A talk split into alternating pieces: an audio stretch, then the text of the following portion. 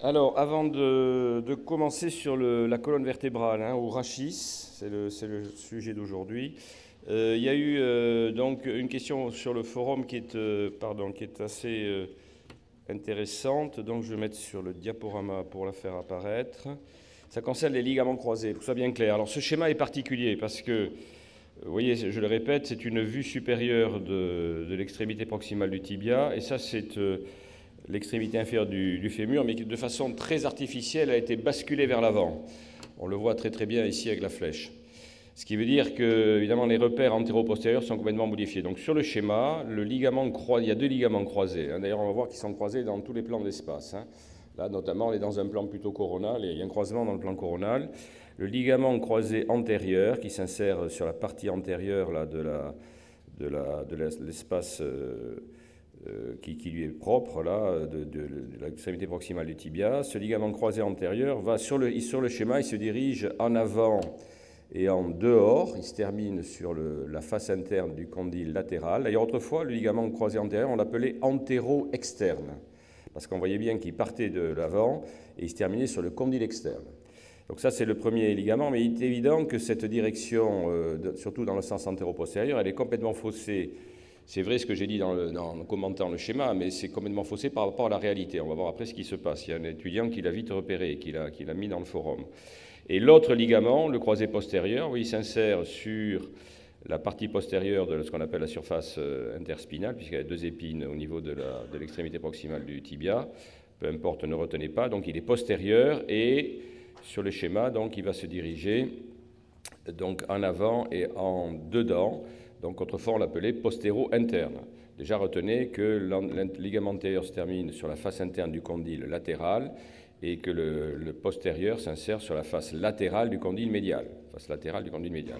Mais la réalité dans le sens antéro-postérieur, elle est différente, surtout pour le ligament croisé. Parce que si on fait une coupe sagittale, c'est ce schéma que je rajoute pour que vous compreniez, et l'an prochain on le présentera, là c'est une coupe sagittale du genou. Donc on est dans le plan sagittal, les deux ligaments se croisent encore, et là vous avez le ligament croisé antérieur qui va rejoindre le condyle latéral, mais qui est dirigé d'avant en arrière. S'il s'insère en avant, il va forcément aller vers l'arrière. C'est évidemment l'inverse de ce que j'ai dit ici, mais parce que là, il y a un artifice de schéma qui fait que le fémur, il est capoté en avant. Hein, Donc il est capoté en avant, mais en position normale, comme sur ce schéma-là. Il est au-dessus du tibia et il est clair qu'en position anatomique normale, le ligament croisé antérieur, il est dirigé en arrière et en dehors. C'est tout à fait d'accord. En arrière et en dehors. Et là, on a dit en avant et en dehors parce qu'il y avait un artifice de schéma. Voilà. C'est clair. De toute façon, pour être clair, je vous le dis franchement, il n'y aura pas de questions là-dessus au concours. Mais enfin, que vous ayez des idées claires, quand même, tant qu'à faire, hein, qu'on ne vous donne pas des... Vous n'ayez pas des idées fausses. Et de l'autre côté, donc vous avez le postéro euh, interne ou ligament postérieur. Il s'insère sur la partie postérieure de la, de la surface supérieure du tibia et il est dirigé, donc lui, en avant, là ça marche, on est dans le bon sens, en avant et en dedans. Ça, c'est le condyle interne qui est représenté ici. On a coupé à la scie au milieu de, entre les deux condyles et ça, c'est un petit bout du, du condyle, euh, du condyle latéral qui a été maintenu. Donc vous voyez que les ligaments sont croisés, c'est intéressant, hein, dans le plan, dans le sens coronal, dans le plan sagittal, et j'ai repris ce schéma pour montrer qu'il est bien, ils sont bien croisés dans le plan coronal. hein. On les appelle croisés parce qu'ils sont croisés dans, tous les sens. Et ces ligaments, alors ça on l'a- on l'a dit, limitent surtout les translations antérieures et postérieures. hein. C'est- les fameux tiroirs antérieurs et postérieurs. Et aussi, ils ont une possibilité de, stabiliser en rotation. Ils limitent les rotations du, tibia.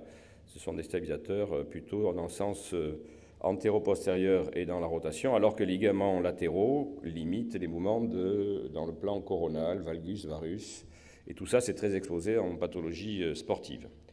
Voilà, donc en réalité, pour conclure, le ligament croisé antérieur est dirigé, vous l'avez compris, en arrière et en dehors, c'est ça qu'il faut retenir, et le croisé postérieur est dirigé en avant et en dedans. Voilà.